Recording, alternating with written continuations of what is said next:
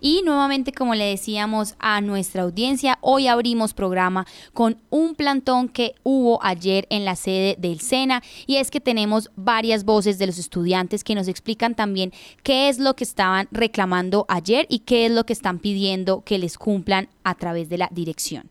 Eh, mi nombre es Jerónimo Gómez Ramírez y pues la verdad opino que si hace falta como meterle más empatía a nosotros los aprendices porque sin tener el mobiliario que necesitamos pues no vamos a, a generar bien el proceso, también que empezamos muy tarde las las clases y pues es tiempo que uno pierde de estudio y pues esa no es la idea. Mi nombre es Juan Manuel Zuluaga y pues la verdad sí me parece como muy este mal hecho, una falta de respeto, que por ejemplo ya llevamos una semana pues, estudiando y esa semana solo hemos estudiado dos días y aparte de los dos días nos ha tocado estudiar parados por falta de sillas, eh, muy malo en sí el mobiliario del, de los bloques y todo.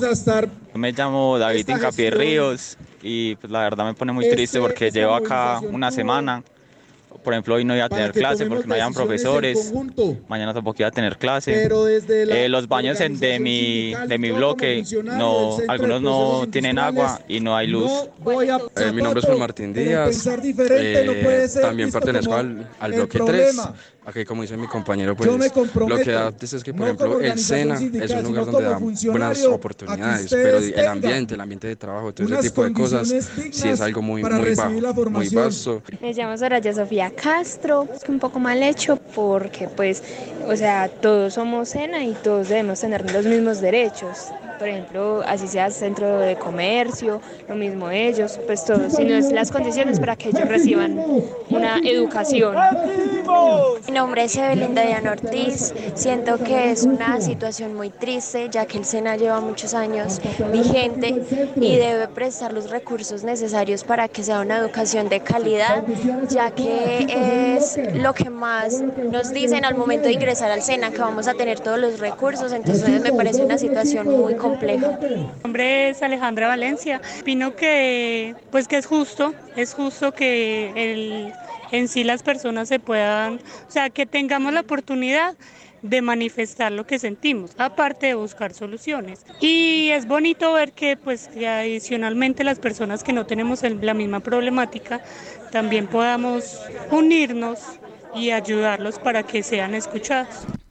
Bueno, así es. Escuchábamos algunos de los estudiantes que incluso no se están viendo afectados porque no están específicamente en esta área que están reclamando, pero también se simpatizan con los estudiantes que están exigiendo mobiliarios y condiciones dignas, por lo menos en términos de infraestructura. Tenemos también a la presidenta del sindicato Sin Decenas, ella explica y contextualiza también un poco las exigencias que se le está haciendo a la dirección, ella es Carolina Márquez y también la tenemos aquí hasta ahora en La Patria Radio.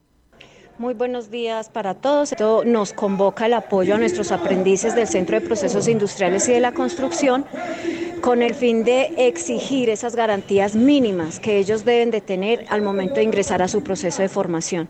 Entonces, en la medida que nosotros podamos brindar una educación con calidad, una formación con calidad, se va a traducir en excelentes eh, trabajadores.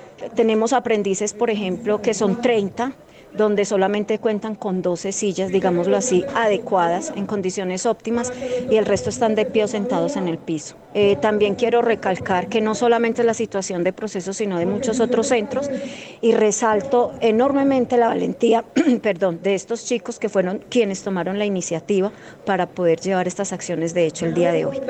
Y no es justo que nuestros aprendices estén pagando las malas administraciones, la falta de planeación de las partes directivas y subdirectivas, esas gestiones tan pasivas de algunos de los subdirectores, todos ellos son gerentes públicos y deben entender que ninguna empresa se gerencia desde un escritorio o haciendo una llamada telefónica o un correo electrónico. Bueno, también a raíz de todas estas opiniones, reacciones, el plantón que realizaron los estudiantes con el apoyo del sindicato, tenemos también hasta ahora en la Patria Radio la respuesta del director encargado del Sena Caldas, él es Oscar Andrés Maldonado, quien también nos invita o realmente pues responde de manera eh, asertiva a las personas de la protesta y realiza y dice que va a buscar todos los recursos y establecer el diálogo necesario para resolver esa situación a los estudiantes.